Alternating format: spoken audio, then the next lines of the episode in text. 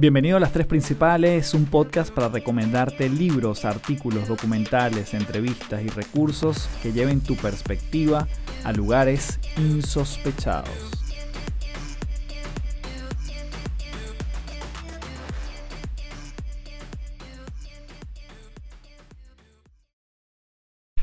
Hello, hello, bienvenido a otro episodio de Las Tres Principales. Mi nombre es Carlos Fernández, arroba Café del Éxito en todas las redes. Y te cuento que hoy es un capítulo muy potente porque voy a estar conversando, o tuve la oportunidad de conversar con Esther Iturralde. Ella es una mexicana formidable que yo la conocí justamente por su podcast que se llama Reinvéntate. Así que bueno, anótatelo por allí, te voy a dejar el link en las notas del episodio para que te llegues también a su plataforma y puedas disfrutar de unos episodios fenomenales. Y uno de los hitos importantes de su camino tiene que ver con las relaciones de pareja. Y es allí donde nos va a estar contando por qué ella hace lo que hace hoy en día. Ella es life coach espiritual y ella tiene un escrito que a mí me encanta que dice, enamórate de ti, reconstruye tu identidad y empodérate.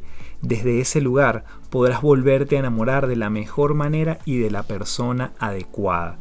Por lo tanto, sí, este episodio tiene un gran componente de relaciones con otros, pero obviamente siempre la mirada es hacia nosotros primero. Antes de comenzar con este episodio, te invito a que seas parte de la comunidad en www.patreon.com slash café del éxito. Una comunidad donde semana a semana nos vemos en vivo justamente para conectarnos y transformarnos de adentro hacia afuera. Una comunidad que no pretende buscar respuestas afuera, sino primero ver adentro y desde allí entonces buscar resultados. Por eso una de mis grandes filosofías siempre va a ser de creencias a resultados. Y en ese camino estamos transitando todas las semanas justamente como un acompañamiento continuo para la gente que realmente quiera darle un giro a su vida un paso a la vez y además acompañado de personas fenomenales. Entonces www.patreon.com slash café del éxito que vas a encontrar allí no solo los encuentros semanales sino audiolibros, mis tres libros en digital están allí, cursos online, descuentos en todos mis programas, por lo tanto es una, un oasis para la gente que realmente quiera cambiar, transformarse y vivir sus propias metamorfosis. Igualmente te invito a que puedas ingresar en la página www.autordelibros.com. Esta es una página donde yo describo todo mi programa online para todo aquel que quiera escribir su primer libro en 120 días.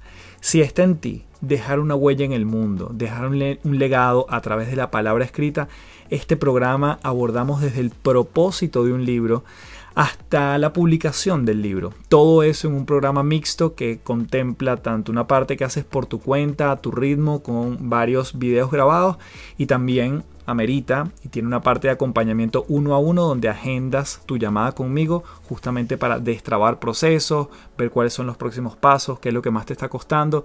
Así que bueno, si es parte de ti también ese sueño, quizás en este año, www.autordelibros.com para que escribas tu primer libro en 120 días. Así que sin más, los dejo aquí con el espectacular episodio de una conversación sin igual, acompañado justamente de una mujer sin igual como es la querida Esther Iturralde.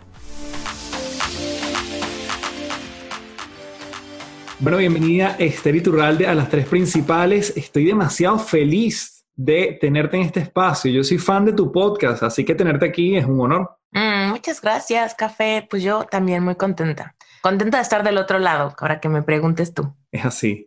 Esther, mira, para quienes no te conocen, quizás me gustaría comenzar por esa historia, que además tú tienes un vínculo bien interesante con todo lo que tiene que ver con momentos de amor o momentos de ruptura y que eso da pie a lo que es tu historia hoy en día como coach espiritual y como persona que guía a otros en sus caminos, ¿no? Pero sé que no solo ha tenido que ver con amor, sino tiene que ver con crianza, también hablas de abundancia, también tocas los temas evidentes de salud. Así que bueno, sobre eso vamos a conversar, si te parece, durante esta entrevista. Y comenzamos entonces hablando de esta historia de la Esther cuando tuvo esa ruptura de corazón, se vino abajo todo lo que tú pensabas, creencias empiezan a desmontarse. ¿Cómo fue ese proceso? Bueno, te doy background. Soy mexicana, ¿no? Y en México yo siempre fui como de las más románticas, ¿no? Desde mi pubertad. era romántica, me encantaba la música romántica, me encantaban las películas románticas, me encantaba todo lo romántico y siempre estaba muy deseosa de mi historia de amor. Siempre estaba como muy emocionada de cuál iba a ser el amor de mi vida y cómo se iba a dar, etcétera. Incluso desde que yo tengo uso de razón, siempre fui la típica que se enamoraba de alguien que no se enamoraba de mí. Era como, ah, me gusta él. Y era como, él ni idea tiene de quién soy, ¿no? Y así, ¿no? Entonces siempre tuve como mis big crushes donde yo decía, ay, me enamoro, pero obviamente no me corresponde y no pasa nada. Me enamoro y no me corresponde, no pasa nada. Y eventualmente, a mis 24 años de edad, pues ya, ¿no? Ya era como de ahora sí, ya, ¿no? Ya, ya que, que algo pegue. Y cuando me enamoro y soy correspondida por primera vez, me topo con alguien que era igual de romántico que yo y que se enamora de mí y que empezamos a tener una historia fantástica. Entonces en ese momento, pues yo me fui de cabeza en esa historia de amor y para mí era todo en la vida y tuvimos una relación a distancia un poco porque justo después de que nos conocimos y que empezó este romance, él se mudó a Los Cabos en México, que es bastante lejos, o sea, no llegas en carro, tienes que tomar un avión a fuerza. Y pues en ese tiempo, estudiantes, muchísimo dinero, ¿no? Bueno, yo te puedo contar que hice circo, maroma y teatro para conseguir dinero, irlo a visitar súper seguido. Tan seguido que hasta me gané una promoción con una aerolínea mexicana que me dio vuelos gratis por un año, gracias a que escribí la historia de mi viaje, el viaje de mis sueños, y me gané eso, viajes gratis por un año. Entonces imagínate, yo me iba por cualquier pretexto a visitarlo. Y tuvimos unos años increíbles, unos años maravillosos donde era puro amor y estábamos felices de la vida, pero por ahí, en el inter de estos años, él se regresó y empezamos como a tener una relación más normal y en esa normalidad como que él pasó por sus crisis propias, que no le gustaba su trabajo, ondas personales y yo pues también como que muy deseosa de seguir con mi vida, pero al mismo tiempo que ya sabes que te sientes un poco atorada porque no tienes dinero y porque acabas de salir de la universidad. Yo me tardé bastante tiempito en entrar a la universidad por problemas económicos. Entonces, cuando yo me gradué de la universidad tenía híjole, 28 años o algo así. Entonces yo sentía que me pisaban los callos porque todos mis amigos ya llevaban cuatro años trabajando. Entonces ya tenían sueldos mejores, que si la empresa les daba carro, que si ya se estaban independizando, ¿no? Y yo me sentía como que la que no sabe qué hacer, ¿no? Así de, necesito ganar bien, pero nunca he trabajado, entonces necesito empezar desde cero, pero aparte yo estudié diseño gráfico y entonces diseño gráfico no está tan bien pagado porque es un trabajo creativo, no es un trabajo administrativo, entonces no hay mucho para dónde crecer, ¿no? Todo esto estaba pasando, ¿no? En este momento donde él se muda de regreso, él tiene sus broncas, yo tengo las mías, pero al mismo tiempo éramos muy codependientes en términos de que tú hazme feliz y yo te hago feliz a ti. O sea, ha funcionado un poco, ¿no? Entonces, ¿qué onda? Si yo me siento infeliz, como que algo estás haciendo mal, porque antes me hacías muy feliz. Entonces, como que así empezó la dinámica y evidentemente, pues yo tenía muchas frustraciones que no habían salido a la superficie. Yo no las veía como tal. En ese momento las aceptaba como normales, como es normal que esté frustrada porque me tardé en estudiar la carrera. Es normal que esté frustrada porque me pagan muy poquito. Es normal que esté frustrada porque ya me estoy acercando a los 30 y no he construido nada. O lo que sea, ya llevo tanto tiempo con este novio y no veo que formalicemos pronto ¿no? Y así. Entonces, por ejemplo, entre él y yo teníamos algunos planes, como diciendo, cuando nos casemos nos vamos a ir a vivir lejos. Es como que ahí había un, tema un poco subconsciente en mí, que era como, ¿para qué construyó si últimamente cuando él decida nos vamos a mudar y yo voy a empezar de cero en otro lugar? ¿Para qué construyo realmente una base de clientes? ¿Para qué realmente me esfuerzo? ¿Para qué, no? Sin cualquier momento y yo no lo puedo controlar porque depende de que él se sienta listo, ¿no? Como una victimización como detrás de las cámaras porque si tú me hubieras dicho en ese momento, Esther, eres víctima, yo te hubiera dicho para nada. Pero es porque no lo había visto, porque es una victimización un poco subconsciente al respecto de patrones de sabotaje que te mantienen chiquito, que te mantienes soñando en corto, que te mantienes esperando que alguien más decida para que tú puedas hacer algo. Total, te hago el cuento corto. Eh, cuando la relación acaba, y obviamente muchos pleitos, mucha toxicidad, muchos tira y afloja, mucho desgaste por mucho tiempo, y de repente, pues por angas o mangas, la relación llega a su fin. Y yo en ese momento, o sea, yo jamás creí que terminara la relación, jamás. O sea, yo pensaba que aunque nos peleáramos y estuviéramos como perros y gatos, era por la temporada. Porque tú estás mal y yo estoy mal y pues obviamente estamos medio mal. pero hay que echarle ganas para regresar a la luna de miel, que sabemos cómo se siente y que sabemos que podemos vivir, ¿no? Y entonces, pues eso no llegaba y eso no llegaba y entonces yo empecé a entrar en una desesperación y una ansiedad y una depresión tremenda. Se me empezó a desmoronar la vida entera, ¿no? O sea, él era como la pieza fundamental en mi castillo de naipes. Entonces, cuando él se quita, todo se me empieza a desbaratar. O sea, me empiezo a frustrar muchísimo con mi negocio, que en ese momento ya había emprendido mi, propio negocio de branding y me empiezo a dar cuenta que no tolero, o sea, que no quiero diseñar, ¿no? Estudié diseño, no quiero diseñar. Y luego era como, puta, vivo con mis papás y no quiero vivir con mis papás. No porque me llevara mal con mis papás, simplemente porque quería como sentirme adulta, quería independencia, quería mi espacio, quería no darle cuentas a nadie, ¿no? Me presionaba muchísimo la edad Luego, por ejemplo, me daba cuenta de que tenía como muchos complejos de, ¿será que me dejó porque estoy gorda? No, me dejó porque no estoy tan guapa como me dijo que siempre fui, o no soy tan lista como me dijo que siempre fui, o no soy tan chistosa como me dijo que siempre fui, porque si lo hubiera sido no me hubiera dejado. Entonces yo me hacía unas telarañas en la cabeza, o sea, como que racionalizaba mi propia desvaloración para encontrar la razón de por qué estaba en un momento tan gacho lo que ahora entiendo como un mal viaje crónico que me mantenía en una vibración bien densa, ¿no? En una vibración bien sufrida, bien negativa, llena de miedo, muy insegura, comparándome a diestra y siniestra con quien sea. Todo el mundo estaba mejor que yo. Entonces digo, como que nada funcionaba. Y evidentemente, como nunca me había sentido tan mal en mi vida, yo decía, ¿qué fue el gran cambio? El gran cambio fue que él se fue. Entonces mi depresión, todo es porque perdí al amor de mi vida. Y yo me la pasaba diciendo eso. Perdí el amor de mi vida, es mi culpa, perdí el amor de mi vida, soy una pendeja, perdí el amor de mi vida, yo la regué. Entonces imagínate, todos los días era como echarme mi veneno que no me dejaba superarlo, ¿no? Entonces, para no hacerte el cuento triple largo, pues yo me la pasaba buscando ayuda, porque sí estaba con una situación muy desesperada, casi quiebro mi negocio por completo, me tomó como un año y medio salir como de este bache con altas y bajas y momentos de muchísima ansiedad. O sea, había momentos donde yo sentía que iba a tener un ataque de pánico en la noche porque tenía insomnio y pensaba puras cosas muy tristes, ¿no? Y puras cosas pues muy tristes para adelante. O sea, muy tristes para atrás, pero también muy tristes para adelante. Entonces, si para adelante va a ser tan triste y tan solitario y tan lleno de culpas, pues yo no podía respirar. O sea, yo era como, ah, me muero, ¿no? Y tenía todo el tiempo como taquicardia y así. Y obviamente, pues yo tenía un, un círculo de apoyo bien fuerte y bien grande en términos de que mi familia es lo máximo y mis amigos también, pero no me servían sus consejos, porque aunque eran súper bien intencionados y de hecho yo creo que hubiera estado mucho peor sin ellos, me decían como échale ganas, ya, please, deja de hablar de eso, hablemos de otra cosa, distráete, ¿no? Y entonces eso me hacía sentir completamente como caso perdido, ¿no? Que era como de, yo sé que me quieren y que me lo están diciendo porque me quieren ayudar y porque ya me toleraron meses, ¿no? No me lo están diciendo al día dos, me lo están diciendo al mes cuatro, cinco, seis, ¿no?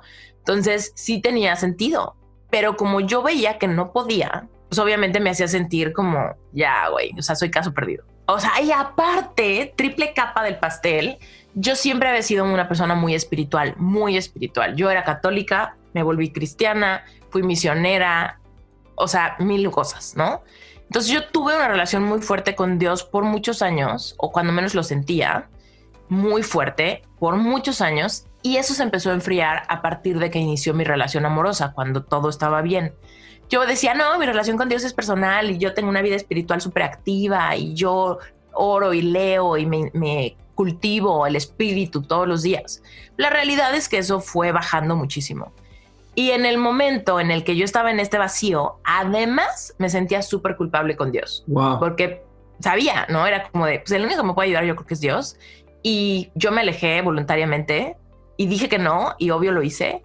Y ahora con qué cara me acerco, ahora sí que lo necesito, ¿no? Entonces tenía como esa dinámica extraña. Y aunque sé y siempre he sabido que Dios no funciona con esa racionalidad, yo lo sentía. Yo lo sentía así, como ahora con qué cara me acerco, ¿no? Entonces, bueno, triple culpa, rollos extraños y seguía buscando y buscando y buscando. Fui a terapia, no me funcionó. Fui con varios líderes espirituales buscando ayuda. Tenía consejerías intensas. Tuve, me acuerdo que tuve una consejería intensa como de 10 horas un día, donde, bueno, salí así, así arrastrándome de ahí del agotamiento emocional, ¿no? De experiencias muy catárticas, porque yo buscaba la superación y sanar, ¿no?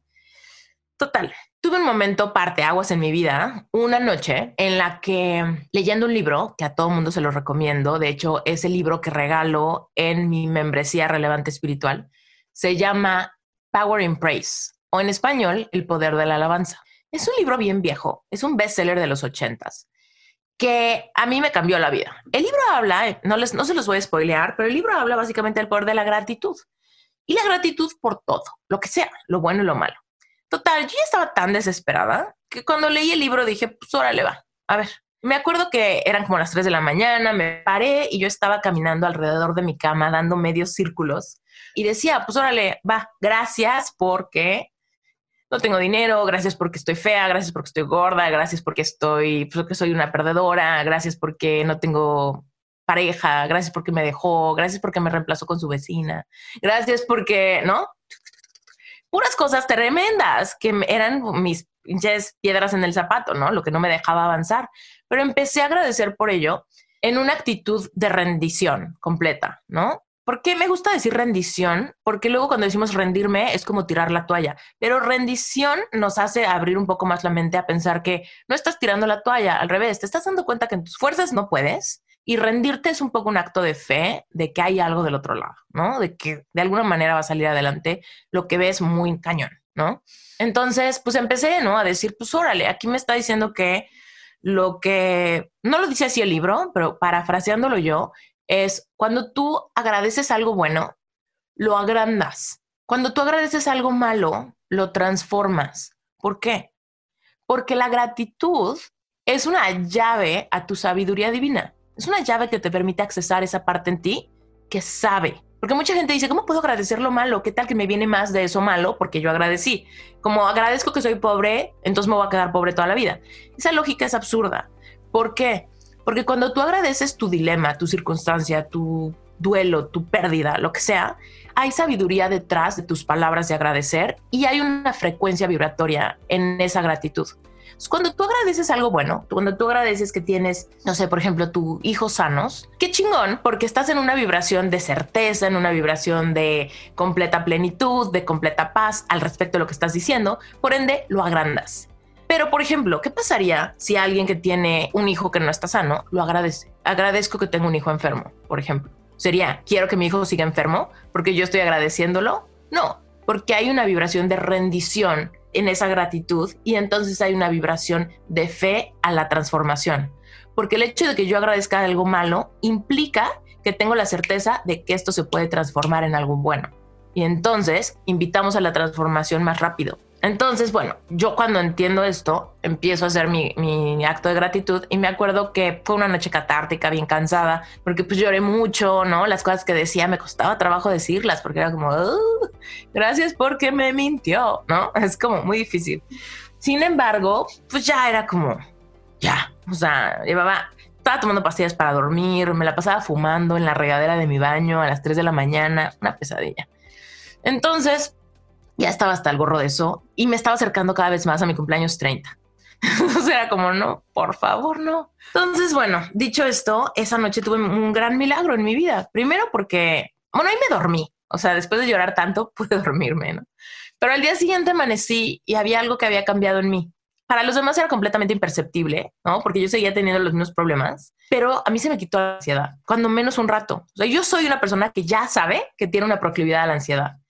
Pero en esos momentos estaba teniendo la ansiedad en un 100%, ¿no?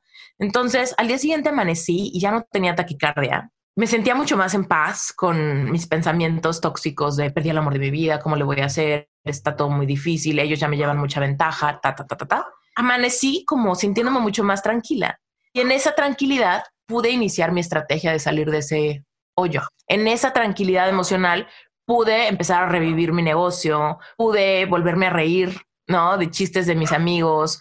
Pude volver a querer ver una película con mis papás, ¿no? Porque en ese tiempo era como, no podía ni sentarme a ver una película. Era como, si la película era bonita, me hacía llorar. Y si la película era, no sé, de chiste, me ponía de malas. Si la película era de acción, me generaba más ansiedad, ¿no? Entonces no podía hacer nada. Entonces, cuando regresé a mi centro con la gratitud, como que dije, ah, ¿sabes qué? Pues me voy a meter al gym, voy a hablarle a este cliente a ver si se le ofrece algo voy a... Y me volví book junkie, o sea, leía compulsivamente, compulsivamente. O sea, yo me aventaba casi un libro al día o algo así, ¿no? Y había libros que si me gustaban, me lo leía cuatro veces seguidas, ¿no? O sea, así lo subrayaba y lo volvía a leer y lo subrayaba y lo volvía a leer y me volví muy compulsiva de libros. Y hubo una evolución bien padre en mi lectura, porque leía, empecé leyendo mucho de autoayuda, así de las mujeres que aman demasiado, y libros como de acercarte a Dios, muy así de después de la tormenta llega la calma, date chance, ¿no? Y como que fue evolucionando mis libros hacia libros de empoderamiento, libros de dinero, libros de habilidades de líder, cosas así. Entonces, porque conforme fui evolucionando en mi estabilidad emocional, pues empezaba a decir, ahora sí quiero dinero, porque cuando yo me sentía mal no quería nada. Me decían, ponte a trabajar y cuando tengas dinero te vas de viaje. Y yo, ¿me voy de viaje a tener un pinche ataque de ansiedad en París o qué? ¿No? O sea, como... Claro. no, no quiero estar sola. Entonces como que ya empecé a regresar a mí, a mí misma y era como, ah, ahora sí ya quiero dinero, ahora sí ya quiero ganar dinero, ahora sí ya quiero viajar, ahora sí ya quiero comprar cosas, ahora sí ya quiero experimentar cosas, ahora sí ya quiero independizarme, tener mi depa, ahora sí ya quiero un montón de cosas. Entonces, pues fue evolucionando la cosa, la cosa, la cosa. Y te voy a dar un brinco cuántico en mi historia para decirte que me independicé y no tenía nada de dinero. O sea, literal, para mi independencia tuve que hasta vender cosas para completar mi renta el primer mes. Dormía, me acuerdo, a mis 30 años. Me independicé justo un día después de mi cumpleaños de 30 años porque mi mamá me corrió de mi casa. Ni siquiera fue por voluntad propia. Y este, parecía que yo había sobremojado, ¿no? O sea, sin embargo, lo mejor que pudo haber pasado en la vida es que mi mamá me corriera de mi casa porque yo soy una persona, como te dije, muy romántica. Y no solo romántica en el amor romántico, sino soy corazón de pollo. Entonces también me perturbaban ideas, como yo soy la más chica de cinco hermanos, también me perturbaban ideas como soy la última que deja el nido vacío de mis papás, qué tal que me extrañan, qué tal que un día se mueren y yo me arrepiento de que me fui y no pasé el mayor tiempo con ellos. O sea, me entran esas ideas que me atormentan. Entonces, había tenido varios experimentos o simulacros de independizarme y me sentía mal, solo de imaginarme el momento de decirle a mi mamá, ya me voy, encontrar departamento, ya no voy a vivir con ustedes. Me daba un sentimiento brutal. Entonces, cuando mi mamá me corre de mi casa porque se enojó, porque festejé mi cumpleaños de 30 años y llegué muy tarde, mi mamá decía, aquí hay reglas y aunque tengas 30 o 13 años, te portas bien.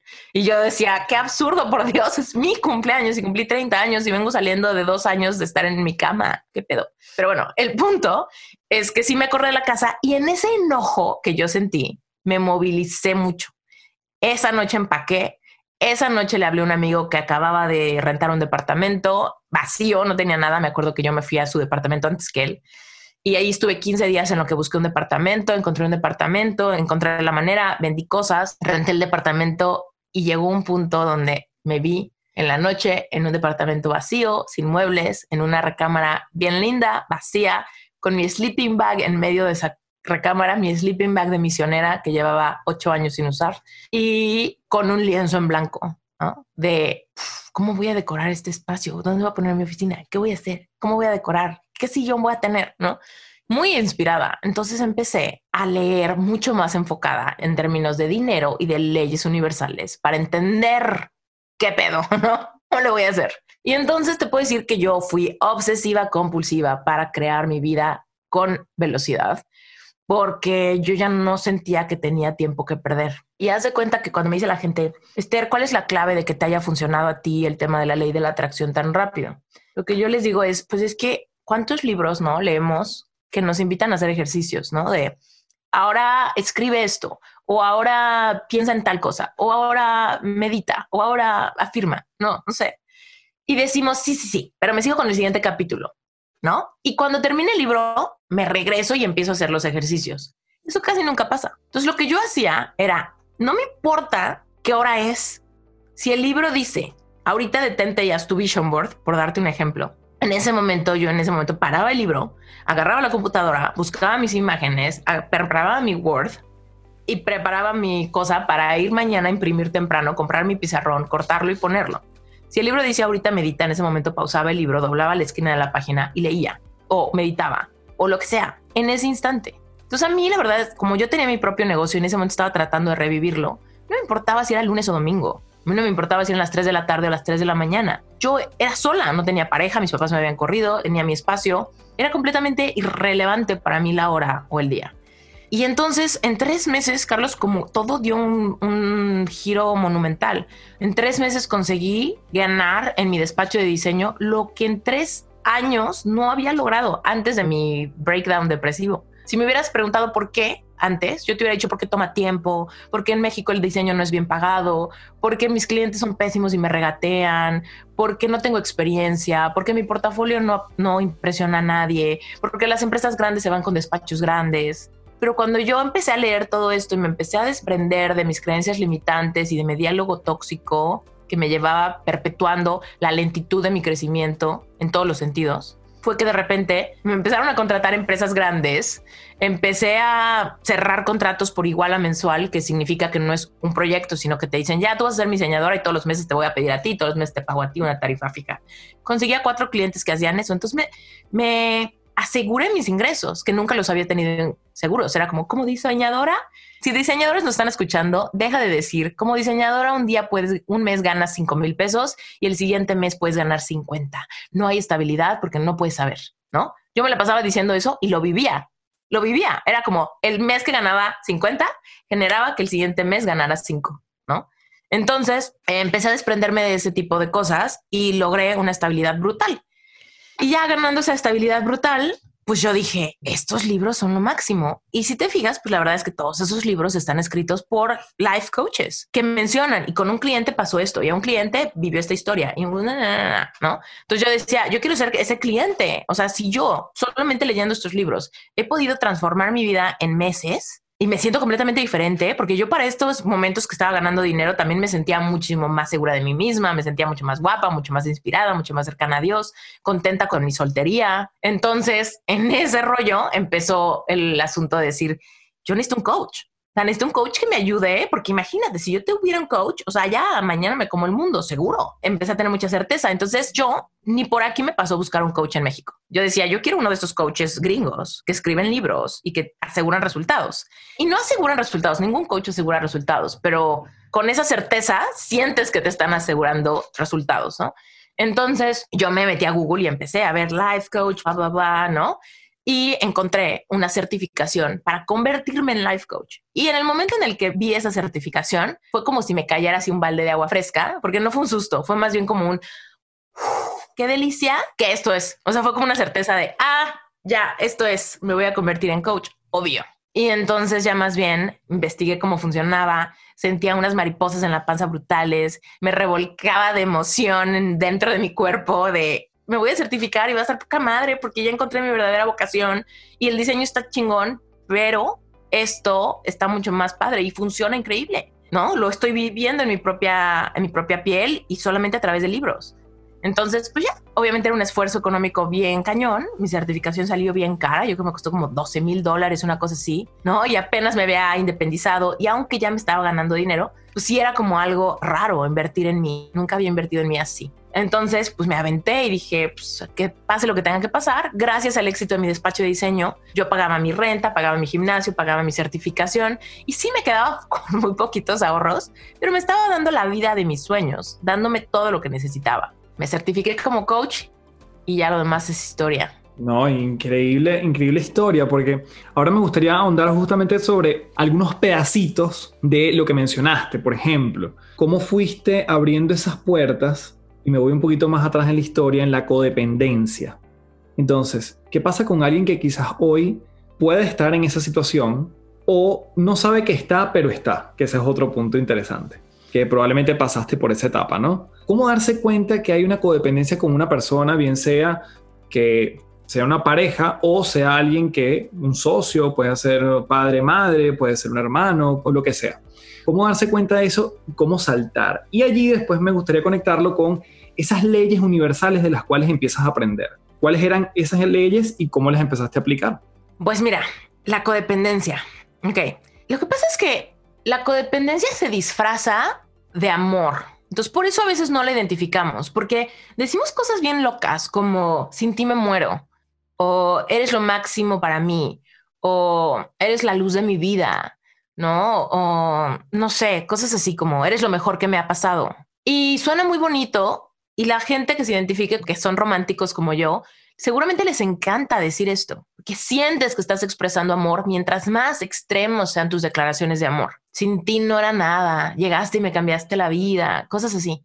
Y no nos damos cuenta que en el momento del amor se siente muy bonito decirlo y recibirlo. Sin embargo, en el momento de los catorrazos, en el momento de los retos de la vida que te van a venir, propios, que no tengan que ver con tu pareja, tu propia seguridad personal, tu propia autoestima, tu propio propósito, tu vocación, tu relación con tu jefe, tu relación con tus hijos, tu relación con tu mejor amiga o mejor amigo, ¿no? Va a haber problemas.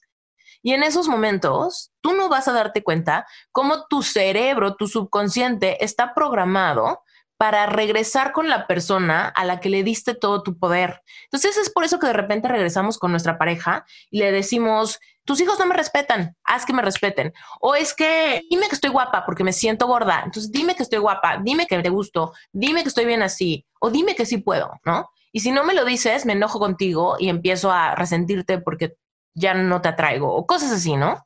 Empezamos a proyectar nuestros propios miedos, inseguridades con la persona que está a nuestro lado en términos románticos. Y entonces así van pasando muchas cosas, ¿no? En el dinero, en la familia. Me acuerdo que yo con mi pobre ex, hubo un tiempo donde yo me peleé con mi mejor amiga, que era una persona increíblemente importante para mí. Y yo me acuerdo que yo lo ponía a sufrir así de, pero él dijo esto y luego yo dije esto y luego pasó esto y luego pasó esto y luego pasó esto y luego pasó esto. ¿Y tú qué opinas? ¿Y tú qué opinas? Afírmame, dime que no estoy loca, dime que se va a arreglar, dime que ella es la mala del cuento, ¿no? Y él obviamente llegaba a un punto donde me decía, ay, ya, no quiero hablar de ese tema, ¿no? Y yo me súper ofendía yo era como de, qué poca, no puedo creer, o sea, esto me está siendo súper importante para mí y tú me dijiste que siempre ibas a estar para mí y mira cómo no estás, mira cómo no me apoyas y mira cómo no eres mira cómo ta, ta, ta. ¿Por qué? Porque todas esas promesas que decimos en el momento de la luna de miel generan muchas expectativas y luego nos las cobramos. Entonces pasa doble, tanto los reproches y las expectativas rotas como los momentos donde, donde siempre vas a regresar ahí para fuerza para ánimos, para cosas, porque si no te mueres, porque eres lo, mejor que te ha pasado, porque sin él no puedes, ¿cierto? Tú lo declaraste y lo estás viviendo. Entonces, ¿cuál sería la forma de darnos cuenta si eres codependiente o no? La forma sería, si tu pareja rompe tus expectativas, si parte de tu dolor viene porque tu pareja hizo algo o no hizo algo, eres codependiente de sus actos, eres codependiente de lo que la otra persona haga y le estás, en cierta medida, a ti te estás metiendo el pie. Tú solita o tú solito te estás creando dolor porque literal la otra persona va a fallar. La otra persona no es Dios, no es perfecta y va a fallar. Porque al mismo tiempo tiene su propia vida con la cual lidiar. Entonces, no va a ser perfecto y cuando tú querías que él te escuchara porque te prometió que te iba a escuchar siempre, tal vez estaba pasando por su propia lucha, porque se peleó con su jefe, porque no tiene dinero, porque está frustrado, porque lo que quieras. Entonces quizá no pudo darte lo que tú esperabas, hay una expectativa rota, lo cual te causa dolor. Te causa dolor porque tú creías que él te iba a amar de cierta manera, o porque tú creías que él iba a reaccionar de cierta manera, o que siempre te iba a apoyar, o que te iba a prestar dinero, o lo que sea. Yo mucho de mi dolor en esos pleitos tóxicos que tuvimos antes de cortar, mis dolores eran, es que ¿por qué no me apoyaste? Es que hubieras venido por mí. Es que ya me hubieras pedido que nos fuéramos a vivir juntos. Es que ya me hubieras dicho esto, ¿no? Y como no me decía, mis expectativas eran la fuente de mi dolor.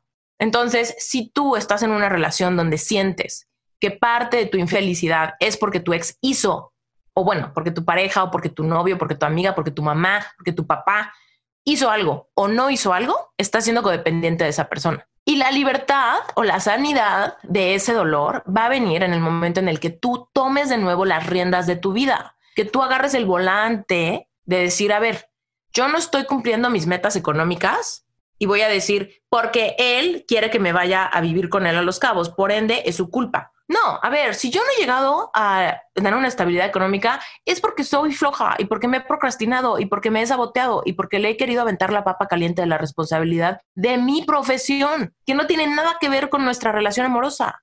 Cuando yo entendí eso, dije, pues sí, la verdad, sí, yo era súper codependiente, esperaba que él me hiciera feliz con sus actos, muy cañón, y nunca es suficiente. Porque cuando esperas que alguien te llene la copa de aceptación, amor y validación, nunca, nadie te la va a poder llenar. Por más que se la pasen dándote cucharaditas y cucharaditas y te digan te amo y te despierten todos los días con un texto, porque a mí ex lo hacía. Todos los días me mandaba un texto en la mañana, todos los días en la noche, todos los días detallitos, todos los días, ¿no? Y de todos modos era como, ok, ok, alimenta, alimenta, alimenta. Ah, te tardaste seis horas sin decirme nada, qué boca. Entonces nunca va a ser suficiente. Ahora, otra forma de ver la codependencia, o sea, primero, si tus expectativas de los demás te están generando dolor, esa es una. Y la otra es si, por ejemplo, si tú sientes que necesitas a alguien más para ser feliz. O sea, literal, simplemente su presencia. Que, por ejemplo, es que si me quedo sola, ¿qué tal que no tengo pareja? Y eso te causa muchísimo dolor. O si sientes que no tienes amigos y eso te causa muchísimo dolor.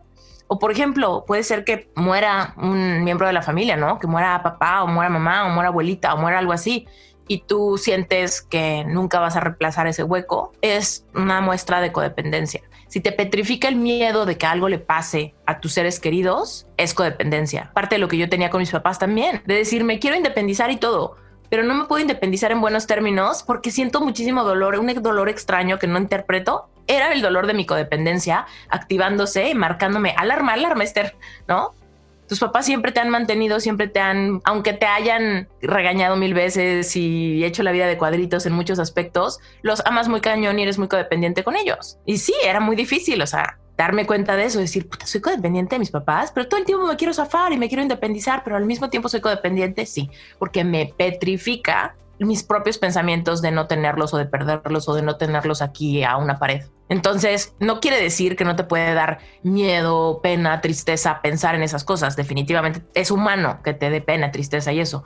Pero la palabra clave es si te petrifica, si te paraliza, si te detiene de tomar pasos hacia adelante esos miedos imaginarios de perder a alguien. Mucha gente dice, no, pues es que yo me tengo que quedar en este matrimonio por mis hijos. ¿Cómo? No tiene nada que ver. Tu relación con tus hijos no tiene nada que ver con tu relación con tu pareja. Tú, antes de ser mamá o papá, eres humano y no puedes sacrificar tu felicidad por una codependencia extraña. La dependencia es necesito ver a mis hijos todos los días. Solo imaginarme que si nos divorciamos, mis hijos van a tener que dividir su tiempo. No, ¿no? Entonces prefiero quedarme. O simplemente, solamente de imaginarme que nos vamos a tener que separar y vamos a tener que vender la casa y todo lo que nos ha costado muchísimo trabajo comprar y acumular para tener una casa amueblada con todo lo que necesitamos. Solo de pensar eso, me petrifico, porque estoy codependiente a esta vida, a esta dinámica, a estas cosas. ¿No? Entonces, piensa en eso. Si tu dolor es a causa de expectativas rotas, codependencia. Si te petrifica el miedo de perder cosas o personas, eres codependiente a eso. Pues yo tenía una mezcla de todo. Yo era, me petrificaba perder cosas, me petrificaba perder personas, me petrificaba arriesgarme y fracasar. Mis expectativas eran mi fuente de dolor de todo. Mi mamá debería de entenderme, mis amigos deberían de apoyarme, mi ex debería regresar conmigo, ¿no? Entonces, cuando voy entendiendo el poder de la autonomía, me doy cuenta, bueno, a ver, ¿qué es autonomía? Autonomía significa que tú eres responsable de todo lo que pase de tu piel hacia adentro. Todo. Si tienes miedo, eres responsable de procesar ese miedo. Nadie es responsable de venir a decirte, no tengas miedo, yo te abrazo, yo te cuido, yo me quedo contigo toda la noche para que se te quite el miedo. Si tú que me estás escuchando eres adulto, porque también es como age appropriate algunas cosas, algunos miedos, ¿no? Para los niños. Pero si tú ya no eres niño, todo lo que pase de tu piel hacia adentro es tu responsabilidad y nadie nos puede hacer sentir algo sin que nosotros estemos de acuerdo. Entonces, te doy un ejemplo. Una vez me pasó algo en la decadencia de yo rogarle a mi ex que regresara conmigo. Tengo una historia bastante puntual donde yo le hice una carta de 20 mil hojas. ¿Te gusta Friends? Claro. ¿A audiencia les gusta Friends? Bueno, ¿vieron cuando Rachel le hace a Ross una carta de 18 pages front and back? Bueno, pues yo le hice una carta de 18 pages front and back y estaba tan, fíjate mi necesidad de control. Yo le hago una carta con todas las razones por las cuales debemos regresar, todos los acuerdos nuevos para que ahora sí funcione y todo, todo estaba planeado, ¿no? Entonces todo está en esta carta y esa carta yo la necesito entregar. Pero como me conozco perfecto en términos de mi ansiedad y mi necesidad de control y mi codependencia, en ese momento decidí que iba a llevarle la carta a su casa y se la iba a leer porque necesitaba ver en tiempo real su reacción ante mi carta. Porque si, si él la recibía, la leía y no me decía nada, yo me iba a volver chango. Y no iba a saber si lo está pensando, si no lo está pensando, qué va a pasar si se tarda en contestarme, yo me voy a volver, no voy a poder dormir hoy. Entonces voy a su casa y le digo, aquí estoy. Y él así de, no manches, ¿qué onda? Y yo, pues necesito leerte una carta. Y él, ok Se sube a mi coche, vamos a un Starbucks y estábamos en el Starbucks y le estoy leyendo mi carta, ¿no? Y era una carta, la verdad, escrita con el corazón desde un lugar muy ingenuo, porque no sabía muchas cosas y con toda la buena intención, pero desde un corazón muy codependiente. Entonces le leo la carta y la carta era muy, muy... Le prometía la vida, ¿no? Yo le decía, todo lo que yo te he pedido, aventémoslo por la ventana, no me des nada, solo regresa conmigo, todo cool, yo me aguanto, ¿no? Muy así. Y entonces termino de leer la carta, no sabe qué decirme y me dice, voy al baño. Estábamos en un Starbucks. Y yo, ok. Entonces agarra y él siempre tenía, era un maníaco de su celular y tenía dos, el de la oficina y el personal. Entonces tenía siempre sus celulares juntos y siempre se los llevaba así, al baño, al baño, a bañarse, a bañarse, ¿no? Nunca los dejaba. Y entonces este día agarra sus dos celulares para irse al baño y de repente agarra y dice, ¿sabes qué? Voy a dejar este. Y me pone ahí su iPhone sobre la mesa y se va. Y yo dije, ah". entonces con todo el miedo de mí, todo el miedo del mundo, así, le di clic al botoncito del iPhone y se ilumina la pantalla y me muestra su protector de pantalla que era su vecina en bikini. Y yo, esa es otra historia porque ¿qué crees que hice, Carlos? revisarlo. No me sabía su password. No tengo ni idea, te molestaste, te paraste, te fuiste. Qué coherente hubiera sido que yo hubiera hecho eso, pero como estaba en una vibración de completo desamparo, lo único que hice fue pretender que no lo vi. Y cuando él regresó, yo le dije, entonces, si regresamos, si me das una oportunidad más. Y él obviamente le vi la cara de, ¿por qué chingados no te fuiste? ¿O por qué chingados no aventaste el celular? ¿O por qué? ¿No? O sea, como que, uy, ¿cómo te explico? Evidentemente yo me fui a mi casa ese día. Bueno, me acuerdo que yo en el en México, o sea, él vivía muy lejos de mi casa, entonces era como un camino de una hora en periférico. Periférico es como un highway, ¿no? En México. Yo iba en el periférico a 20 kilómetros por hora, o sea, apenas me movía así, porque yo no podía parar de llorar, de un dolor de cabeza asqueroso, me temblaban las piernas, fatal. El punto es que ¿Cuáles son las takeaways de esto? Primero, ahorita voy a hacer como mención, porque ahí hay ley de vibración. Tú y yo somos energía. Ajá, es una de las leyes universales. Es como que, como que va entrelazado con ejemplos, ¿no? De cómo lo empecé a entender. Pero el punto es que cuando tú estás vibrando muy, muy bajo, porque todos, todos somos energía, tú y yo somos energía, por eso estamos vivos, ¿no? Entonces, ¿Cómo leemos nuestra energía? La leemos, o sea, nuestro termostato no nos dice en grados, ¿no? No nos dice la frecuencia, como el radio, ¿no? O como los grados de la temperatura. No lo leemos así, lo leemos a través de emociones. Las emociones son tristeza, enojo, rabia, coraje, celos, felicidad, plenitud, abundancia, amor, ¿no? Esos son las estaciones de radio de nuestras frecuencias energéticas. Entonces, ¿qué pasa cuando estás muy denso? Porque no hay emociones buenas ni malas. Estamos acostumbrados a pensar que me siento muy mal o me siento muy bien. Pero aquí, dejémonos de eso. Evidentemente yo me sentía muy mal. Pero lo importante es que muy mal puede ser muy enojada o puede ser muy desamparada. Ambas son malas frecuencias, sin embargo la emoción de enojo es una emoción activa. A pesar de que es una emoción densa, es una emoción activa, eléctrica, lo cual hace que avientes el celular, que avientes la silla, que le des una cachetada, que le avientes el café en la cara, ¿no? Que te salgas corriendo, porque es una emoción activa. Pero cuando estás en una emoción tan densa como el desamparo y el abandono y la desvalorización, pues te arrastras más, porque lo único que te dan fuerzas es para arrastrarte más. Entonces fue lo que yo hice, o sea, si tú, tú me regresas, yo no, no, no entiendo cómo lo pude hacer, pero hay mucha autocompasión en darme cuenta que es que no tenía fuerzas de nada más, ¿no?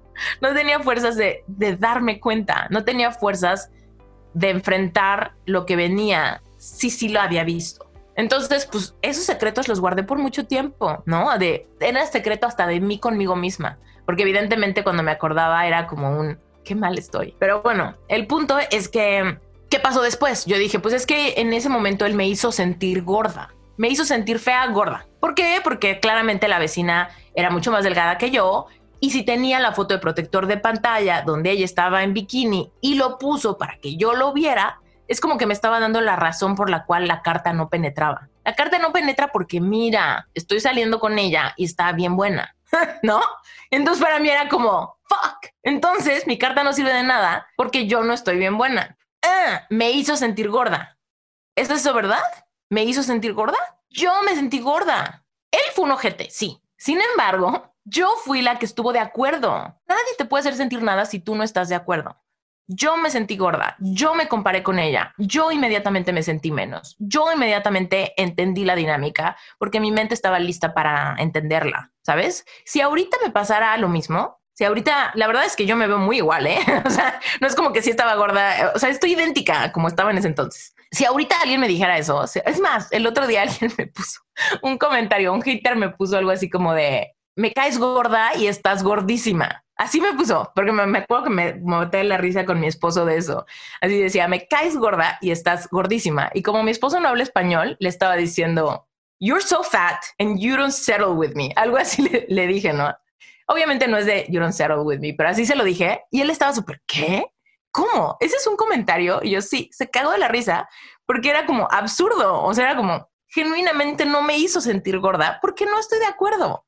Porque no me siento gorda, porque estoy contenta conmigo misma, porque he trabajado muchísimo mi amor propio. Y aunque me llama la atención, me lleva más a la risa que al llanto. Entonces, hoy he entendido eso que realmente no es que nadie te haga sentir mal o te hagan sentir menos o te hagan sentir que no importas o te hagan sentir gorda o gordo o te hagan sentir que no vales o que no eres suficiente.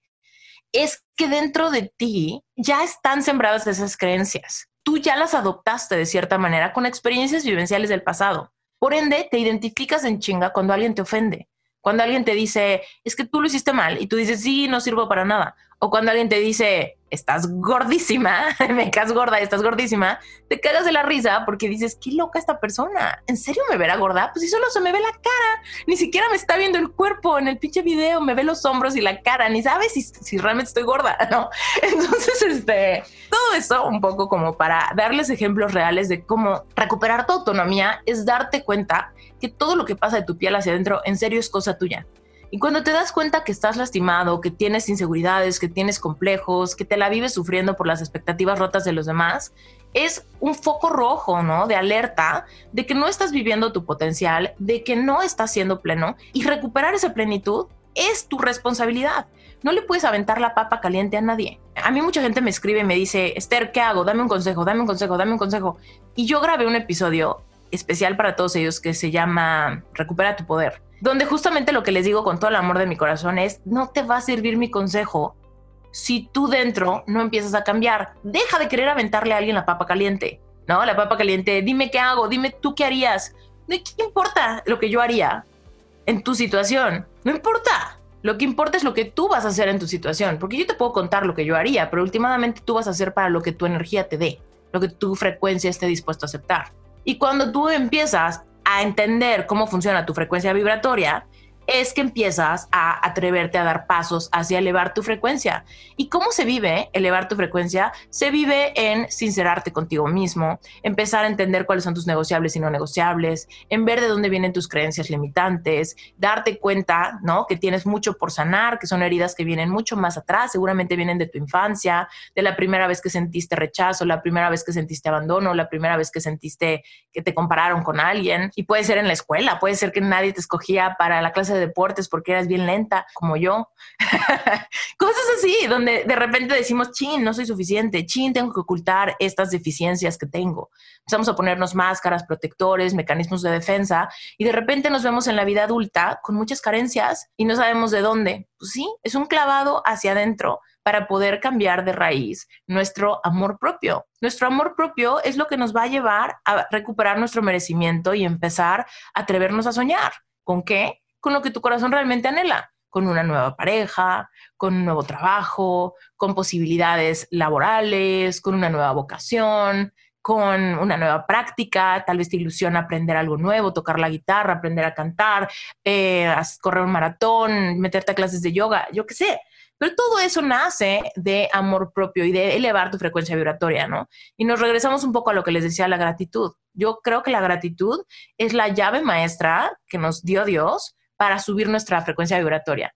Porque literal, yo estaba en un desamparo completo y gracias a la gratitud fue que empecé a subir mi vibración un poquito hacia un poco la aceptación.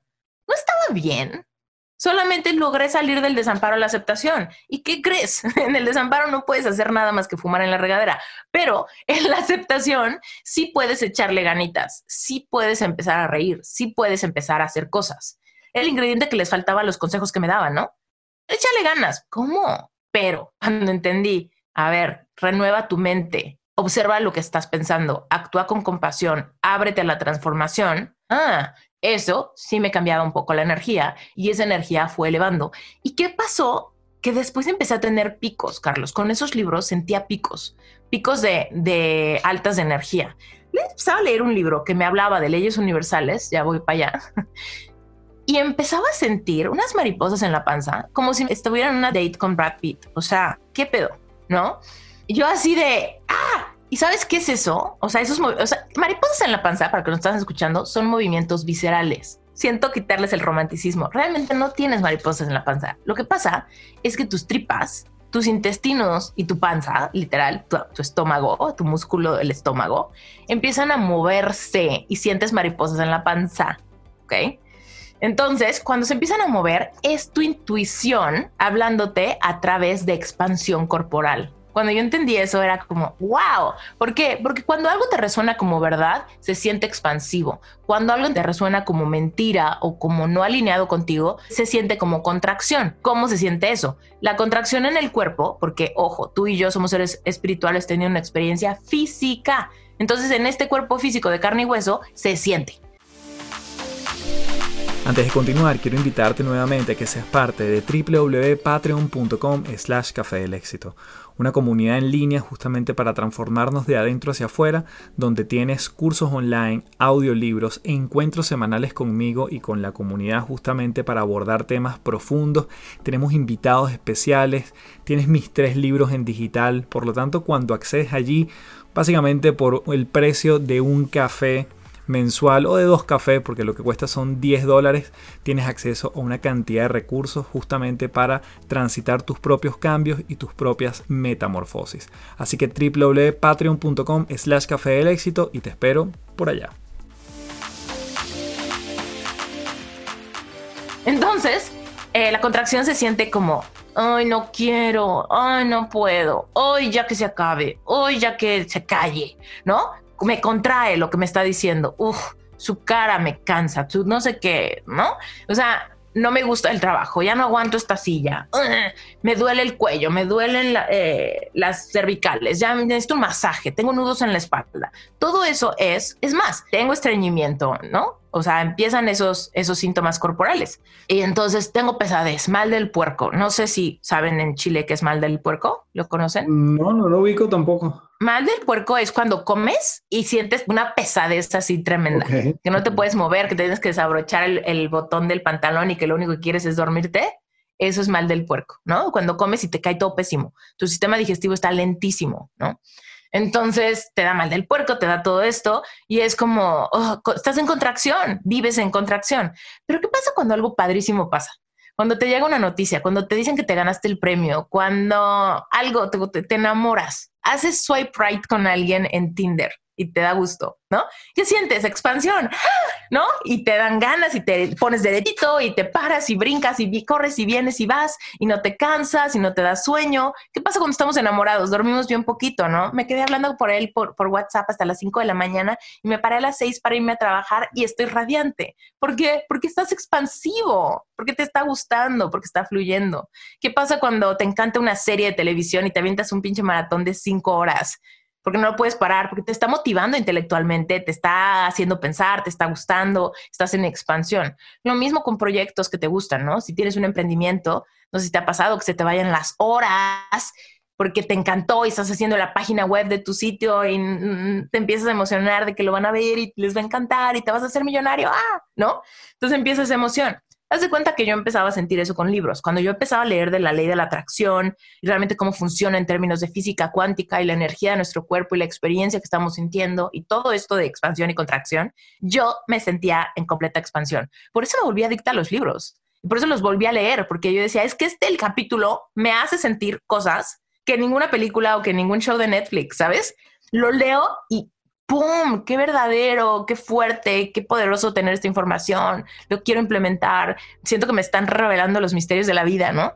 Entonces sentía muchísima expansión. Entonces era mi intuición como de Esther, esto es, esto es, esto es. Por ende, quiero más, quiero más, quiero más. ¿Qué otros libros hay de esto? ¿Qué otros libros hay de esto? Y compraba todos los libros y leía y leía y leía, implementaba, implementaba, implementaba. Y de repente pues ya veía yo que se manifestaba todo el tiempo. O sea, en mi vida, que tanto me llegaba más información, me llegaban más cursos, me llegaban los podcasts correctos, ¿no? Y entonces de repente me di cuenta que era adicta a ese tema, donde era lo que comía, desayunaba y cenaba. Qué maravilla, qué alimento tan nutritivo además. Sí, cañón. Y es ahí donde no hay vuelta atrás, ¿no? Donde dices, algo me hizo clic y ese clic ya, o sea, abre las compuertas a nuevos mundos, nuevos intereses, nuevos hobbies, nuevo de todo. Y bueno, creo que no fue muy claro en términos de las leyes universales, pero... Hablamos de la ley de la vibración, que me parece que queda súper clara, cuando nos vemos en contracción, en expansión y cómo elevarla. Hablaste de la ley de la atracción, digamos, en términos de cómo lo fuiste entendiendo. No sé si quieres ahondar en esa. Y bueno, nos quedaríamos en esas dos por ahora. Ok, la ley de la atracción es básicamente, es una ley muy coherente, ¿no?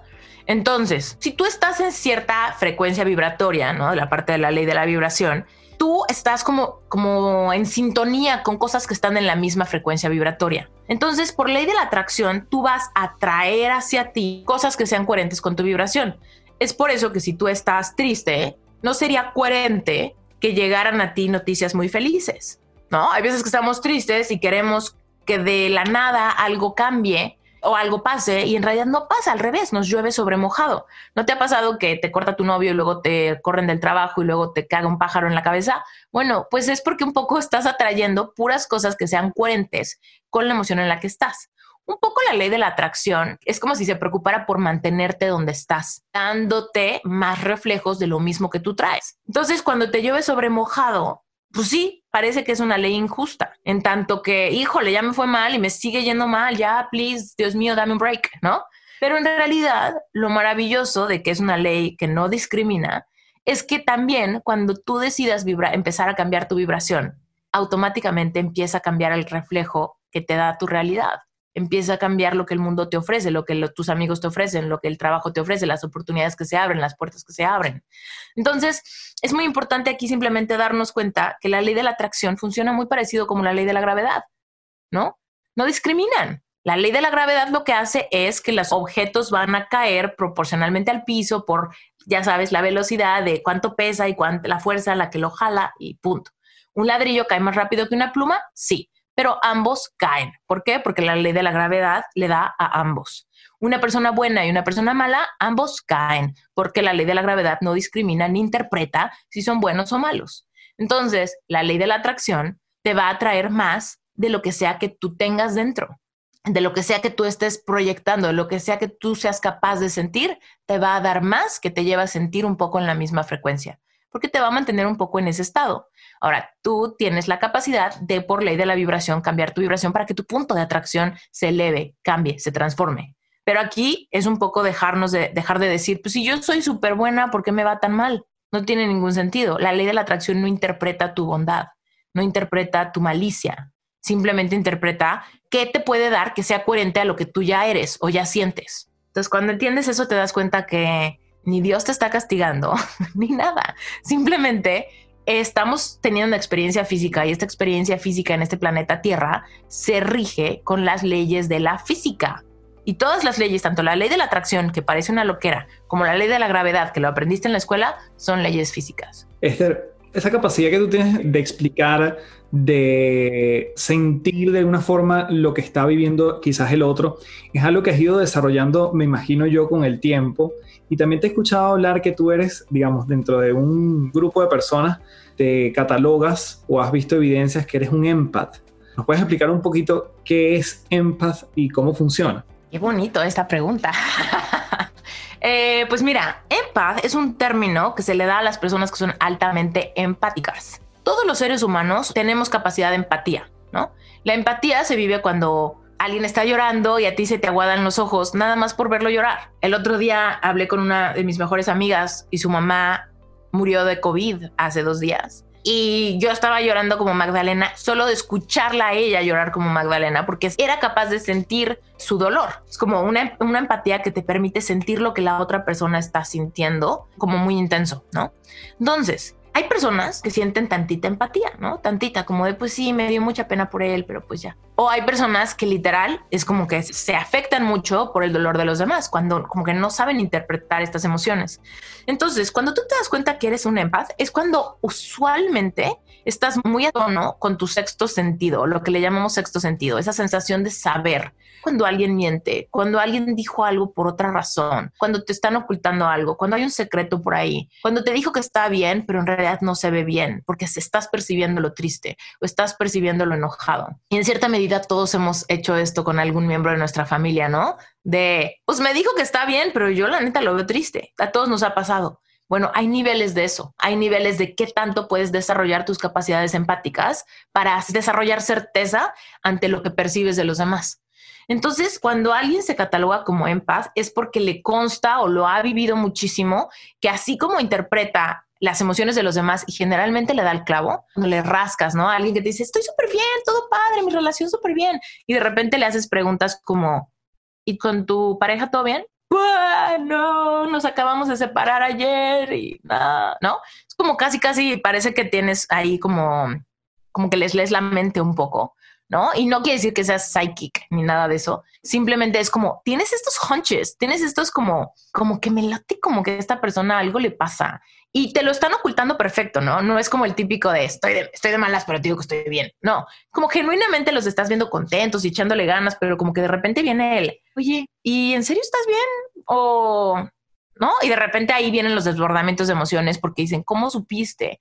Y me pasa mucho en mis sesiones de coaching, ¿no? Cuando mis clientes tienen epifanías que llegan con una intención de, quiero aclarar qué onda con mi negocio. Y terminamos hablando de, eh, no sé, su baja autoestima en términos de herida con papá o mamá, ¿no? O nos empezamos a dar cuenta que realmente hay como mucho, mucho que sanar debajo de un saboteo que parece nada más falta de disciplina o falta de perseverancia. Entonces, cuando le eres capaz de mostrarle a la gente esto, gracias a tu capacidad empática, como que la gente empieza a avanzar mucho más rápido, empiezan a decir, puta, es que me mostraste algo que ni yo quería ver que ni yo me había dado cuenta, pero cuando tú lo dijiste, supe que era cierto. Cuando tú me preguntaste, supe que era momento de contártelo o de abrirme o de ya hablar de eso o de ya liberarlo, ¿no? Y todo eso, de repente, yo digo, pues es que sé cosas sin saber por qué las sé, pero generalmente le doy al blanco. Me gusta decir como muchas de las cosas que digo en mis sesiones de coaching es, te voy a decir algo que veo y, tú dime si te resuena como verdad, porque no es ley, ¿no? Pero siempre digo eso, así de, te voy a decir algo que veo, tú dime si te resuena como verdad. Y entonces generalmente siempre me dicen, sí, totalmente. Sí, eso, eso es verdad. Sí, sí, cierto. Ahorita que lo dijiste me di cuenta que eso es lo que no había podido poner en palabras. Ahora, otra cosa de los empaths es que realmente hay mucho desgaste energético.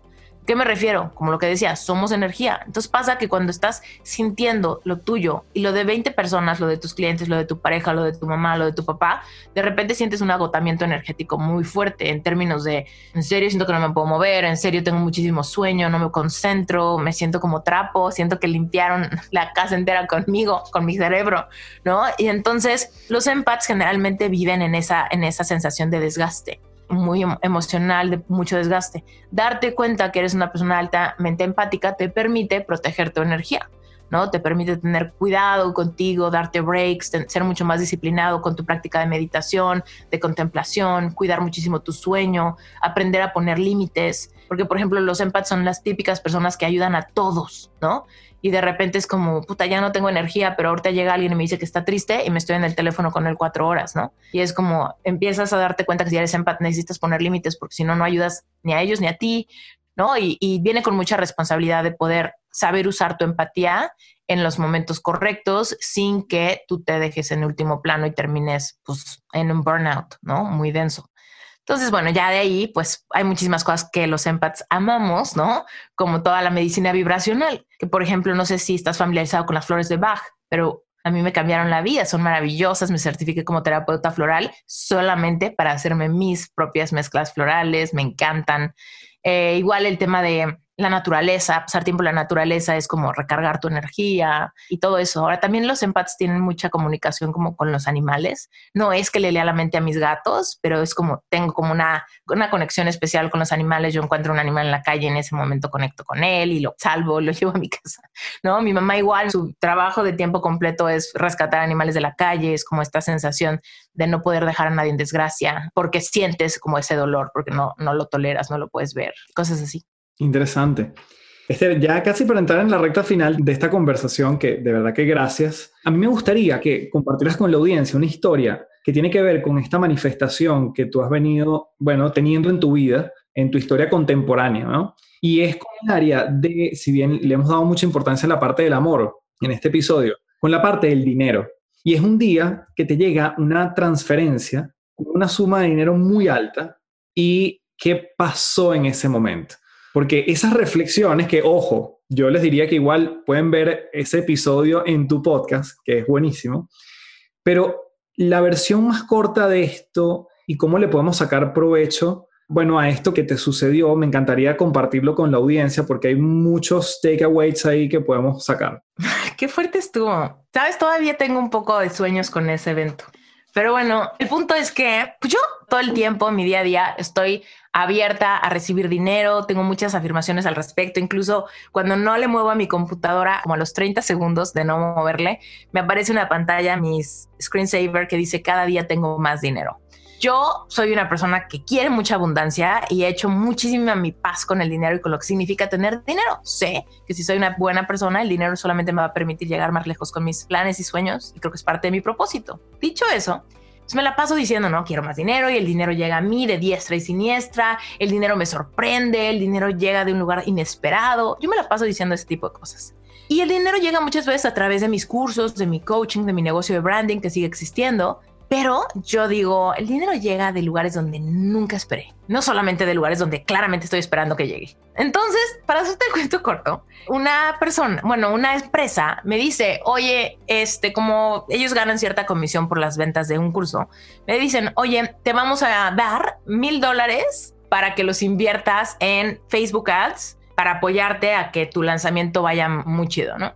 Y yo, pues órale, que para mí no era mucho, la verdad. Recibir mil dólares de ellos no era mucho porque yo decía, yo le invierto cuatro mil dólares mínimo a cada lanzamiento, tú me vas a dar mil, pero de todos modos, si yo vendo mucho, tú vas a ganar mucho más de mil porque me quitas un buen pedazote. Entonces, este, pues yo lo recibí con alegría, pero tampoco le puse mucha atención, no me hizo la diferencia. Y me piden, oye, danos un recibo de México para los impuestos y tal.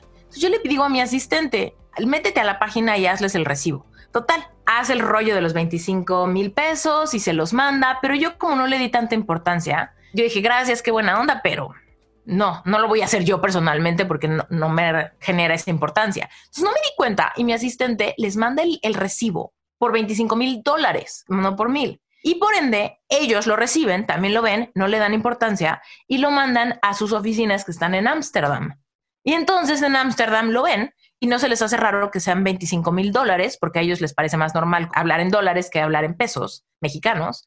Y entonces ellos me hacen la transferencia de 25 mil dólares. Y yo, de este lado, yo ya ni me acordaba de los mil dólares, porque aparte ese recibo lo mandaron como 45 días antes de que pasara la transferencia. aparte yo decía, además de que es un rollo, además solo son mil dólares y además se tardan mil en dármelos.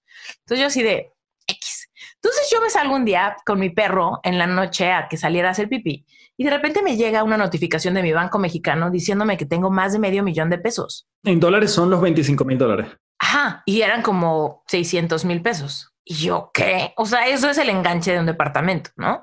Y yo, ¿qué onda? ¿Cómo? ¿Quién me depositó esto? ¿Qué está pasando? Por un lado dije, tal vez esto fue al revés. Yo le deposité a alguien mal, yo le deposité a alguien mal, seguramente. Y yo, no, no, no, no, ¿cómo puede ser? No, pero, a ver, ¿no? Entonces yo así, revisando 20 mil veces, me meto al departamento toda alterada, corazón a todo lo que daba. Llego y le digo a mi esposo, oye, a ver, ayúdame a ver esto, ¿qué está pasando? A ver, métete, a, a ver, métete allá, yo me meto aquí, total, me meto, checo y sí, una transferencia, ¿no? Transferencia de eso. Qué raro. Fíjate que no voy a mover nada, esto está increíble, esto es para mí. Manifesté de un lugar donde no me lo esperaba. El dinero me sorprende. Estoy manifestando lo que dije. ¿Por qué me sorprende si tanto lo he declarado, no? Es lo que yo digo, que no te sorprenda que lo que digas pase. Entonces, literal, Yo digo, el dinero llega de lugares donde no me lo esperaba, de diestra y siniestra recibo dinero. Soy abundante, tengo más de lo que necesito y quiero manifestar un departamento en la Ciudad de México. Era mágico, ¿no? Pero mi esposo me ve y me dice, esto es un error. O sea, ni hagas fiesta porque esto es un error. Y yo, no hay coincidencias, no hay coincidencias, ¿no? Todo bien, nos vamos a dormir. Creo que yo tuve pesadillas así de super restless. No me acuerdo ni qué soñé, pero era como algo está pasando, ¿no? Total, al día siguiente me escribe, yo pensaba que era un error y que mi asistente había mandado bien el recibo, solo ellos habían equivocado. Total, mi contador de México me escribe y me dice, oye Esther, ¿qué onda con el, la transferencia del medio millón de pesos que te hicieron correspondiente al recibo tal? ¿Qué onda? Vas a tener que pagar impuestos porque, o sea, fue mucha lana este mes. Y yo, ¿cómo sabes? Y me dijo, ¿cómo, cómo sé?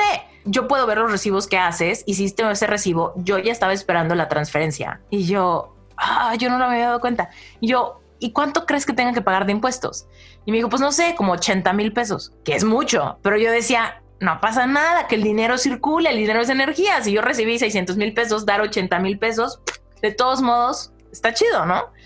Pero entonces estaba hablando con Brent y me decía él, en algún momento se van a dar cuenta de este error. Y yo, es que no, no se van a dar cuenta de este error porque el recibo sí fue por 25 mil dólares y ellos lo recibieron y lo pasaron a su departamento de Ámsterdam y ellos lo vieron bien y me depositaron. O sea, en ningún lugar hay un error de que el recibo sea por pesos y ellos dieron dólares. O sea, todo fue en dólares y me dieron dólares y tengo dólares y todo. Incluso mi project manager, que es la persona que me pidió el recibo, me dice, Esther, ya te depositamos, qué padre, nos cuentas cómo te va con tu campaña. Y yo así de, esta chava ni sabe, ni sabe, porque ni se comunican las oficinas de México con las de Ámsterdam. Entonces, todo estaba de mi lado, ¿no? Yo le decía a Brent, o sea, ya, bamba, o sea, el universo es maravilloso y además no me siento mal porque no siento que yo le haya quitado dinero a alguien más, yo no le robé a nadie, yo solo me estoy abriendo a recibir, o sea, esto es lo poderosa que soy en manifestar justo lo que dije porque claramente el dinero me sorprendió y claramente llegó de siniestra que ni lo esperaba, ¿no? Entonces todo estaba súper bien, pero él me dijo algo que me rompió mi tren de la abundancia en este caso, que me dijo, Esther, si tú tuvieras que hacer esto público, ¿lo harías? O sea, si tú quisieras decirle a alguien más, ellos se equivocaron y como no se comunicaron, yo tengo esta lana y la manifesté de esa manera. O sea, tú esto se lo contarías a todo el mundo así en tus podcasts y todo, de la historia de cómo manifestaste tu departamento. Pon tú ese dinero, lo pones en un enganche de un departamento de una vez.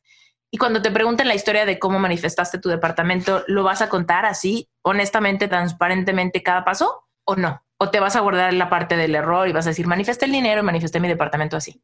Y yo, mm, no, creo que me daría un poco de vergüenza pensar que hubo algo medio chueco, que no fue mi culpa, pero hubo algo medio chueco.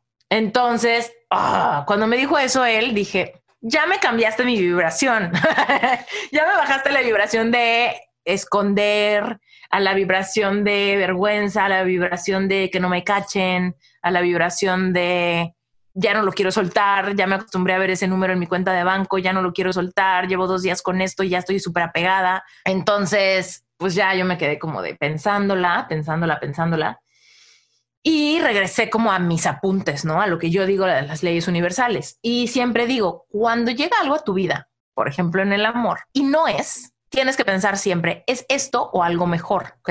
Cuando tú estás con una buena frecuencia energética, es como si fueras una cucharadota de miel. Y esa cucharadota de miel la ponemos en el patio y ¿qué pasa? Van a venir hormigas, avispas, abejas, mariposas, pájaros, ratas, ratones. Va a venir de todo, porque una cucharada de miel atrae a todo.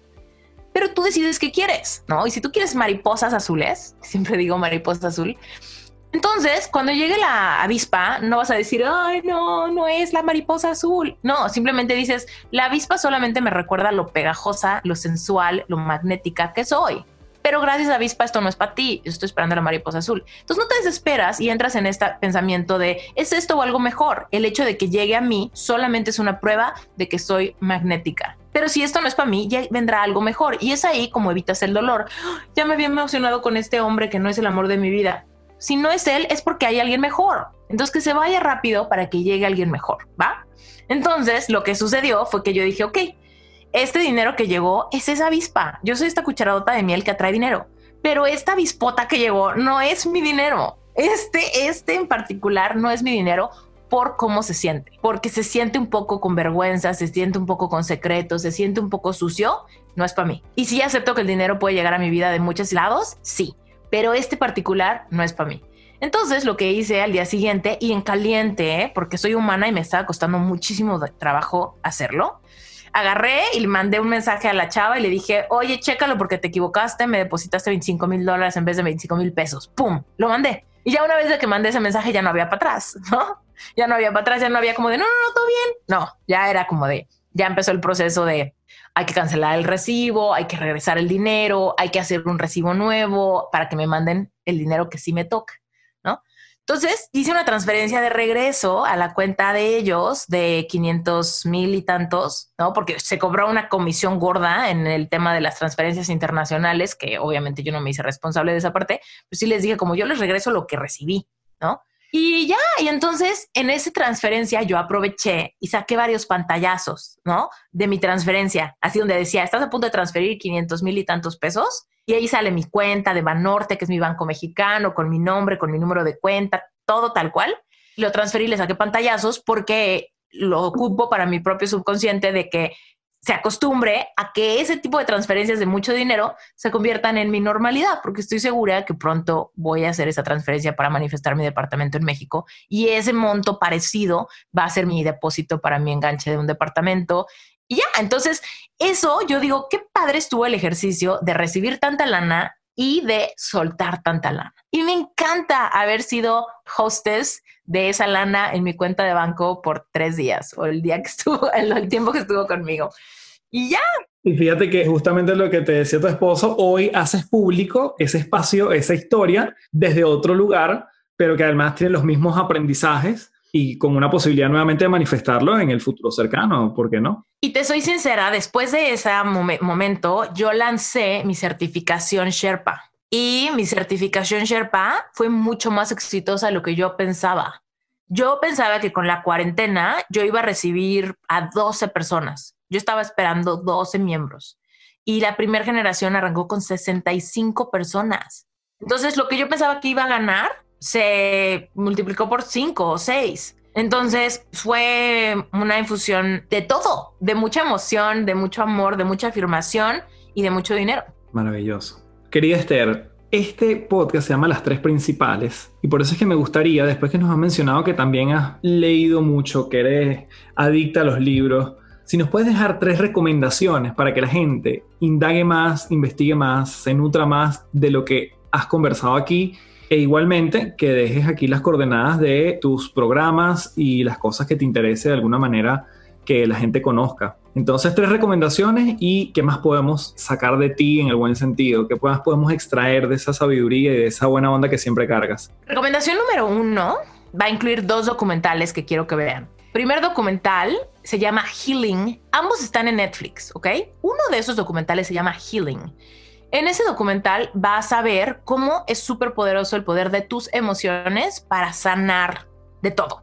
Sanar tu autoestima, sanar tu cuerpo, sanar cualquier síntoma físico que estés teniendo, desde enfermedades súper fuertes hasta síntomas súper X como una urticaria o granos o quizá un poco de sobrepeso o algo así. Entonces, ese documental te va a abrir la mente en términos de lo poderosas que son tus emociones, ¿ok?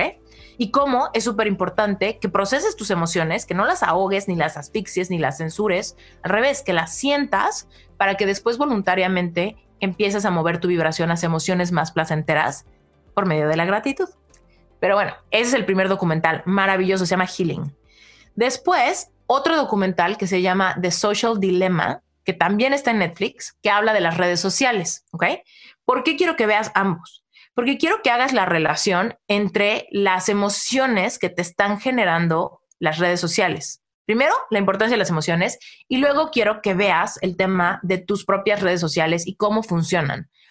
Mi meta no es que cierres redes sociales, mi meta es que hagas una limpia de tus redes sociales y elimines todo lo que te genera ansiedad, comparación, celos, envidia, rechazo, escasez, amargura, etcétera porque nuestra mayor fuente de todo, de noticias y de entretenimiento, viene a través de redes sociales. Si tú limpias tus redes sociales y te aseguras que todo lo que venga en tus redes sociales te haga sentir mejor, sea contenido que te llena, sea contenido que te suma, que te hace vibrar, perfecto.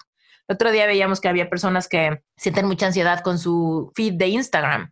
Y lo que yo digo es, pues es que yo no siento ansiedad con mi feed de Instagram porque yo no sigo nada que me dé ansiedad. sigo pura gente que está haciendo cosas padres y puros mensajes padres. Entonces, recomendación una, dos documentales y límpiale a tus redes sociales. Recomendación dos, Meditación, la meditación es lo máximo y evidentemente si tú no practicas meditación te va a causar resistencia. Vas a decir, híjole, qué flojera meditar. Si quieres que yo te ayude, en mi página web, si te suscribes en la primera parte, yo te voy a mandar siete meditaciones guiadas para los siete días de la semana y son meditaciones buenísimas de más o menos 10 minutos cada una y te van a ayudar en este camino de iniciarte en una práctica de silencio y en una práctica de reconectar contigo mismo y vaciar un poco la mente, calmar tu sistema nervioso, te va a ayudar mucho. Entonces, meditación. Ahora, si eres valiente, pues hazlas en silencio, no necesitas que nadie te guíe ni escuchar mi voz. Simplemente pasa unos minutos en silencio, ponte tu relojito y siéntate en la naturaleza y medita todos los días. Te va a dar algo que nada más te lo puede dar, que es esa sensación de desarrollar tu awareness de lo que estás pensando, de tu estado emocional, de tu vibración. Es como empezar a conocerte, pasar tiempo de calidad contigo mismo. Recomendación 2. Y recomendación 3, sí me encantaría que leas. Y pues a mí me encantaría recomendarte el libro que a mí me dio mi primer milagro, que es El Poder de la Alabanza, un libro magnífico. Si tú estás pasando por cualquier circunstancia que digas, ya no aguanto más, términos de amor, de salud, de dinero, de vocación, de soledad, cualquiera de esas cosas densas, densas, te invito a que leas El Poder de la Alabanza. Ahora, evidentemente tú decides cómo lo consigues, si lo puedes conseguir, incluso en inglés lo puedes comprar en tu iPad o en tu Kindle, ¿no? Es la forma más fácil. Pero si lo quieres como conseguir de otra manera, en relevante espiritual lo puedes tener en el primer mes, está incluido y lo puedes imprimir y listo. Te recomiendo mucho que lo leas. Esas son mis tres principales recomendaciones. Buenísimo.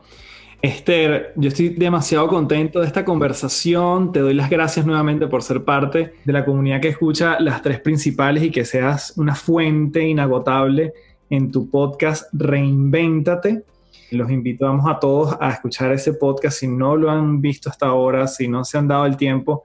¿Cuántos años ya tienes en el podcast, Esther? Va a cumplir tres años el próximo febrero. Nació en febrero, entonces estamos en dos años, casi tres. Y hoy salió, bueno, al momento que estamos grabando esto, salió el episodio 186. Entonces ahí está. También bien, bien bueno. Si quieren unirse a Reinvéntate, me encanta. De hecho, lo que les dije de Relevante Espiritual es el sponsor oficial de Reinvéntate.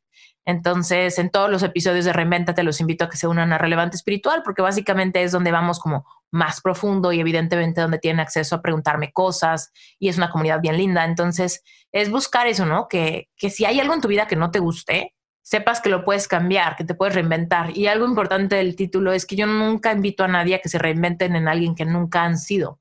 Más bien la invitación es que se reinventen en quien siempre fueron destinados a ser yo hoy estoy segura que yo no, no es que me, que me transformé en alguien que no era. Yo creo que yo siempre estuve destinada a ser quien soy hoy, pero estaba muy ciega y muy ingenua y, no sabía, simplemente. Fabuloso. Bueno, este era un abrazote de aquí, de Santiago de Chile, a Las Vegas, Nevada, donde te encuentras en este momento. Y bueno, seguimos en contacto. Cuídate mucho. Gracias, Carlos. Un placer. Bueno, espero que te haya gustado este episodio, que te haya sumado un montón y la verdad que siempre conversar con Esther es un deleite. Si quieres complementar además este episodio, puedes ir a su podcast, no solo para consumir todos los episodios, sino que además ella también me entrevistó a mí ya hace un tiempo y la verdad que tuvimos una conversación bien, bien sabrosa. Así que aquí hacemos un intercambio de podcast, yo te envío para allá y una vez que conozcas su contenido también puedes ver todo lo que ella ofrece para las personas sobre todo que quieren vivir un cambio quieren además también, tiene su certificación de coaching y finalmente la verdad que ella ofrece todo de una manera muy auténtica como ustedes la escucharon y para mí ha sido un honor tenerla aquí en las tres principales. Finalmente te invito a www.autordelibros.com para que veas el detalle del programa online, para que puedas escribir tu primer libro en 120 días. Si está en ti, dejar un legado a través de la palabra escrita. Allí agendas tu conversación conmigo, entiendo tu proyecto y si está en ti justamente sumarte y hacerlo carne, darle vida a ese sueño durante este año, vas a tener la posibilidad a través de esta plataforma y este programa online. Igualmente te invito a www.patreon.com para que seas parte de esta comunidad donde tenemos además contenido exclusivo de este podcast, cosas que no salen aquí, los vas a ver por allá, a veces hay videos, a veces hay bonus con mis entrevistados. Por ejemplo, cada vez que voy a entrevistar a alguien, le aviso a la comunidad y ellos hacen preguntas particulares para yo hacérselas dentro de esta entrevista. Así que tienes audiolibros, cursos online, descuentos en mis programas, videos especiales, videos exclusivos. En fin, una comunidad realmente para transformarte y para darle un giro paso a paso, un cambio a la vez y sobre todo estar acompañado en el camino de gente formidable. Así que www.patreon.com slash café del éxito y nos vemos en otro episodio de las tres principales. Gracias en mayúscula por tus comentarios, bien sea por aquí o por Apple Podcast. Y nos seguimos viendo entonces. Chao, chao.